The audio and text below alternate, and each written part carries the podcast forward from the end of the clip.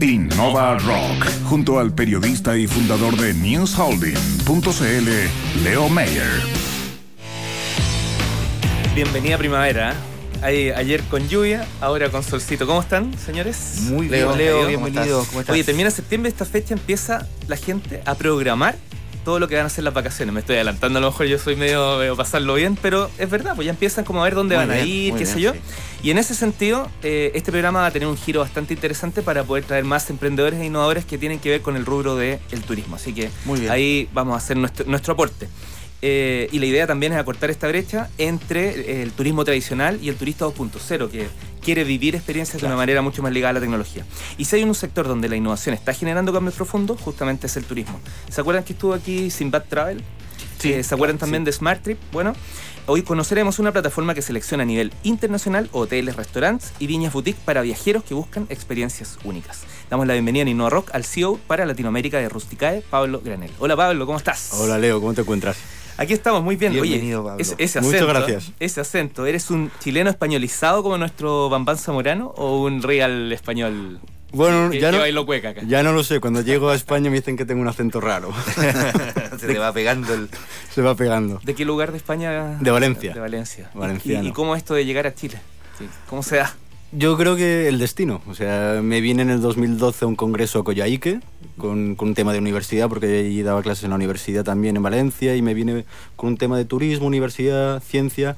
Y quedé dos semanas en Santiago, me gustó Santiago, y regresándome a España con mis socias de Rusticae, eh, habíamos hablado hace tiempo de abrir oficina en Latinoamérica. Ellas les gustaba Chile porque una de mis socias había estado también en Santiago. Yo venía de allá y dije, ¿sabes qué? Yo creo que es el momento.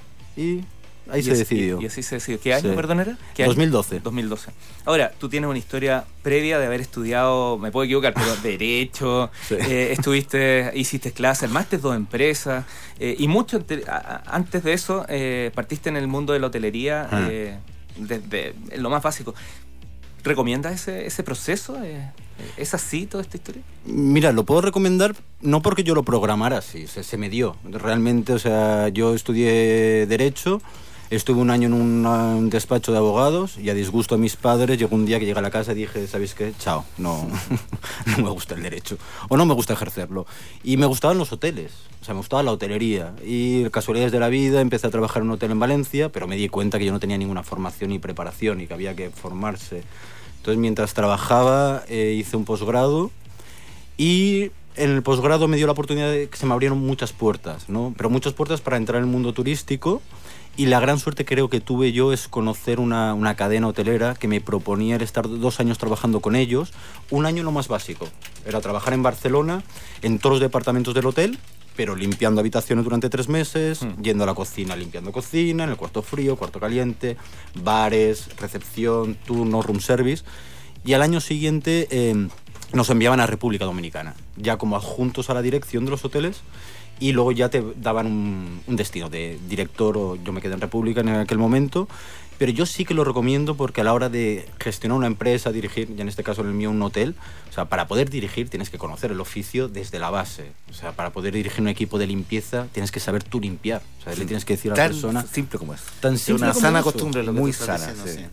Entonces yo creo que es un proceso que a veces no se entiende por lo duro, pero que en el tiempo pasa muy rápido. O sea, ya más yo tengo una anécdota. Mis papás vinieron a República a verme y yo ya les había contado que ya no estaba limpiando habitaciones, que ya estaba de adjunto a, a departamento y casualmente se habían quedado sin cocinero en la palapa de la piscina del hotel y me pusieron a mí. Y mi mamá cada vez que pasaba por la piscina y me veía dentro de la palapa haciendo hamburguesas me dice, no me lo puedo creer.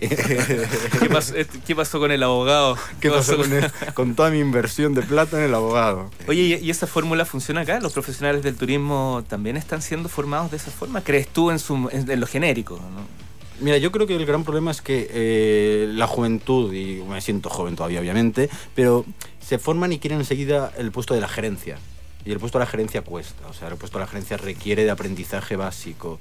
Entonces, yo creo que Chile ahora tiene que hacer un ajuste. Yo aquí doy clases también en la universidad y se está buscando la fórmula en la que la gente entienda que hay que hacer práctica, que hay que empezar de lo básico para luego llegar a puestos de gerencia. Yo creo que se está empezando a entender eso. Entender que es un poco más largo el camino. Sí. Eh, bueno, hablemos de Rusticae, que el nombre están, están en... www.rusticae.cl para que nos sigan mientras tú nos vas relatando. Exactamente. Pablo, están, en, no sé, eh, evoca cosas, pero no sabría cómo definirlo. Rusticae, rústico, pero también como... De ahí parte, claro, de ahí parte el concepto. Mira, es, Rusticae es una marca, es una empresa que nace en España hace 18 años. Está fundada por Isabel Mateos y, eh, y Carlota, eh, perdón, Carlota Mateos y Isabel Llorens. Y ellas lo que hicieron, o sea, tenían un hotel en el norte de España, muy bonito, que todavía lo mantienen, pero se dieron cuenta de lo problemático que era comercializarlo entre semana, fuera de temporada. Claro. ¿Por qué? Porque tenían un cliente cautivo de Madrid o de Barcelona que el fin de semana se escapa, pero entre semana, ¿qué pasa? No pasaba nada. Pero sabían que había un cliente en Estados Unidos, en Inglaterra, en Francia, que tenía capacidad de viajar, pero no les conocían. Total, que lo que deciden es, bajo crear una marca y bajo esa marca juntar muchas pequeñas empresas con la misma problemática para comercializarse a nivel internacional. Y la palabra rústico viene por eso, por el concepto de la madera, el detalle, la proximidad. O sea, yo creo que ¿no? Simboliza un poco Sí, todo ese sí, concepto. ¿Y cuántas, hoy día, cuántos hot- hoteles, digamos, o cuántos servicios están dentro de la plataforma? Pues mira, de, o sea, se- como te os comentaba, partió en España, pero la internacionalización empezó por Portugal, luego abrimos Marruecos, otras Marruecos, y hace varios años ya hemos empezado con el, eh, con el todo lo que es la franja del Mediterráneo. Hemos empezado también en Francia, hemos empezado también en Inglaterra y yo me vine hace dos años para Latinoamérica. Y en año y medio la verdad es que la marca ya aglutina más de 220 empresas rusticae, entre hoteles, restaurantes y viñas. Mira, Ha habido un crecimiento relevante. ¿Cómo opera en la práctica? ¿Uno se hace socio? ¿Cómo, cómo, cómo funciona la...? Mira, Rusticala es una empresa que tiene como dos posicionamientos. Para el empresario, es decir, para el dueño del hotel, la viña o el restaurante, para ellos somos una plataforma de comercialización para un mercado nicho. En definitiva, o sea, al final lo que hacemos es a esas empresas llevar el perfil de cliente que ellos están buscando, que es un cliente que nosotros siempre llamamos viajero. Y por el otro lado, lo que hacemos es a los viajeros, a la gente que nos gusta viajar, pero nos gusta encontrar esos pequeños Sí, hoteles, restaurantes sí. y viñas que son más que no son tan globales, que no son tan masivos, nosotros facilitamos ese dato. Es decir, oye Pablo, me quiero ir a Chiloé, y... pero no quiero un grande. Yo te doy tres datos muy buenos en Chiloé. O me quiero ir a Patagonia, o quiero hacer carretera austral, o quiero irme a Atacama. Nosotros damos ese tipo de dato, pero además con una información muy precisa. Yo creo que Rusticae lo bueno que ha hecho tanto para el hotelero, para el dueño de la viña o el restaurante, como para el usuario, es que segmentamos muy bien la, la oferta que tenemos. Es decir, si Leo me dice, oye, me voy de escapada con mi mujer, yo te digo, Leo, entra en la página web y busca hoteles para parejas. Y vas a claro, ti- encontrar... tiene distintos... no sé. Claro. Oye, yo estoy aquí en la página y estoy viendo algunos unos lugares magníficos. Un planazo para Cibaritas, estoy viendo acá. Hoteles con vistas de impresión. No, es que está increíble, te lo digo de verdad. No es Salamería. Bodas Bueno, con encanto, en fin. Y busqué en Valparaíso también que de formación que tengo yo. Sí. Y bueno, ahí salen algunas cosas también. Tú decías que hay dos, hay dos modelos. Uno es... Claro, nosotros por un lado lo- el modelo de negocio es representar comercialmente a nivel internacional hoteles, restaurantes y viñas, es decir, ese pequeño hotel en cualquier parte del mundo que tenga visibilidad a nivel internacional. Y por eso, o sea, nuestro modelo de negocio es que las empresas nos pagan una membresía anual, ¿de acuerdo? Y le ofrecemos toda una plataforma de servicios, creo que muy interesante porque es muy nicho, o sea, es muy bueno para ellos. Y por otro lado, al final, para ti, para mí, para cualquier persona que lo que va buscando es viajar con una marca que le dé un buen dato. O sea, somos una plataforma que a través de la página web tú visualizas dónde quieres ir y además puedes hasta reservar a través de la página web. ¿Y cómo eliges aquellos que... que, que- Ah, o sea, qué lo- bueno. ¿Cómo, cómo das, das Sí, fe claro, ¿cuál de es que el cumple criterio, con... no? Claro, ¿Cuál Qué buen tema. Mira, nosotros, o sea, claro, después de tanto tiempo, yo vengo del mundo de la consultoría turística. Rustica tiene muy parametrizado qué perfil de empresas quiere. Es decir, o sea, no es solo aquellas que nos llaman y dicen en un hotel, oye, yo quiero ser Rustica. No, nosotros vamos a visitarlo. Tienen que cumplir una batería de parámetros, de unos 200 parámetros que van en, relacionados a infraestructuras y servicios y también a, a tipología, también a lo que nos late. O sea, yo cuando voy a ver un hotel, te puedo decir que de entrada ya Que a casi te- sé Mm. si eso no es rústica. ¿eh? Sí. O sea, luego también es cierto que evaluamos servicio. O sea, hacemos un cliente anónimo, nuestros clientes comentan, es decir, o sea, cualquier persona que va a través de la plataforma rústica cuando se aloja puede hacer un comentario y si es un mal comentario, nosotros lo que hacemos es hablamos con el propietario y si no tiene solución, puede salir de la marca. ¿Tiene rango de precios? El, eh, ¿Ustedes buscan o se ubican en un rango o, o da- o también es otra- otro elemento de la información que brindan? No, no, no. O sea, casualmente, claro, o sea, la hotelería singular con encanto boutique siempre se asocia a un precio más elevado. Eso ¿no? era lo que yo te iba a preguntar. Si eso, si el hotel boutique, aquello eh, va eh, inherentemente implica un costo mayor. No, no. De hecho, o sea, Chile sí que es cierto que el precio medio de los hoteles boutique o singulares o con encanto es más elevado. O sea, Ya. Chile tiene un precio, para mí, excesivo, excesivo. Pero también es cierto que tengo hoteles aquí en Chile que puedes estar una noche en, un hotel- en una casona increíble, por ejemplo, en Viña del Mar, por 70 dólares, por 55 mil pesos, Mm.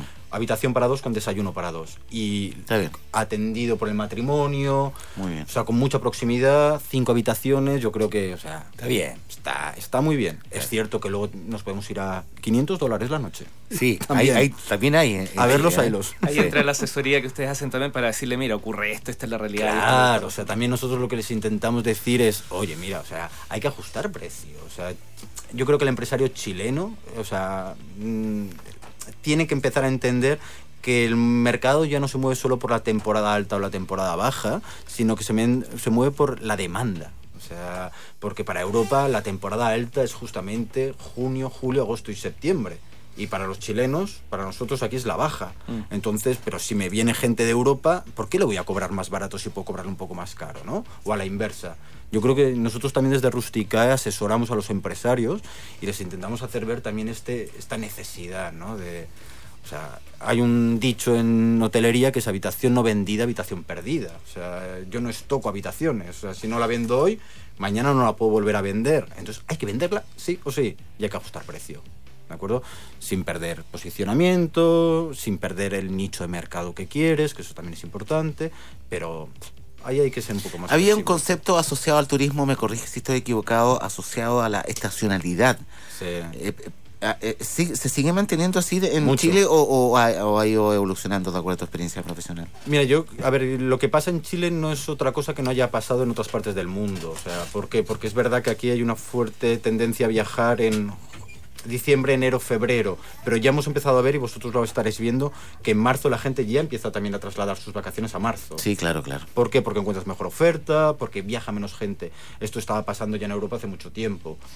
Que eh, la estacionalidad también es un problema porque muchas veces a la hora de vender turismo parece que solo se puede vender turismo, por ejemplo, asociado al buen tiempo.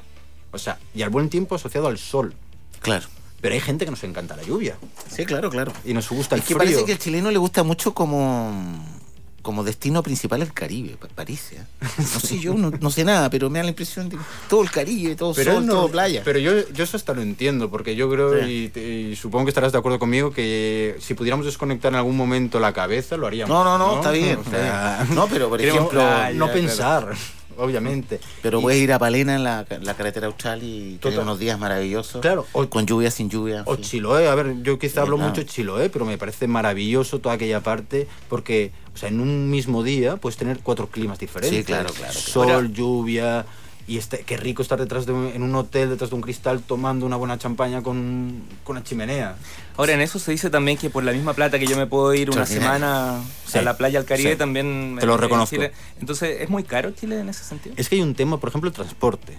El transporte es muy caro. Ahora ya hay alguna compañía aquí en Chile que está haciendo el esfuerzo de bajar precios de los billetes de avión, pero claro, o sea, yo me voy en unas semanas, me voy a Punta Arenas y es muy caro volar a Punta Arenas. Sí, Entonces, claro, si a eso claro. le sumamos el costo de alquilar un auto, a la habitación del hotel, al almuerzo, claro, muchas veces es más atractivo una semana Caribe o Colombia o Brasil, todo incluido, ¿no? Pablo, 10 segundos para que puedas invitar a nuestros auditores a Rusticae. Pues, a ver, yo les invito sobre todo a viajar, que yo creo que es eh, lo que más enriquece en esta vida. Y si lo hacen a través de Rusticae, mucho mejor. ¿Por qué? Porque van a encontrar una plataforma donde les seleccionamos para ellos, para la familia, para la pareja, para los amigos, para el negocio, hoteles, restaurantes y viñas con encanto. Y ya no solo en Chile, sino estamos en ocho países en Latinoamérica. En breve abrimos nuestro primer hotel en Miami. Aparte estamos en Europa, o sea, en una red internacional con la que poder viajar y viajar seguro, que yo creo que es lo importante hoy en día. Muy bien. Súper. Muchas gracias por tu. Qué ganas de irse a algún lado, Sí. bueno, ahí dejemos la página abierta. No, no, no, sí, yo estoy mirándola hace rato.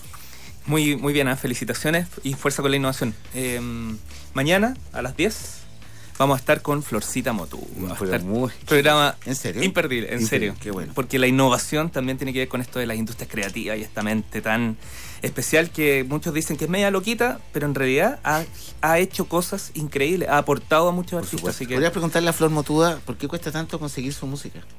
mira, o sea, Yo la he buscado por mucho rato. Bueno, eh, un dato que tiene que ver con eso es que el soundtrack completo del programa de mañana es de Florcito Motua. Así que por lo menos ahí pueden grabar. Claro, porque esta radio dio un especial el otro día. Sí. Que esté muy bien, ¿eh? Ya pues. Chao, chao. Muchas Muchas gracias. chao. Mucho gusto, Pablo. Igualmente, Chao, que esté muy bien. Nos vemos.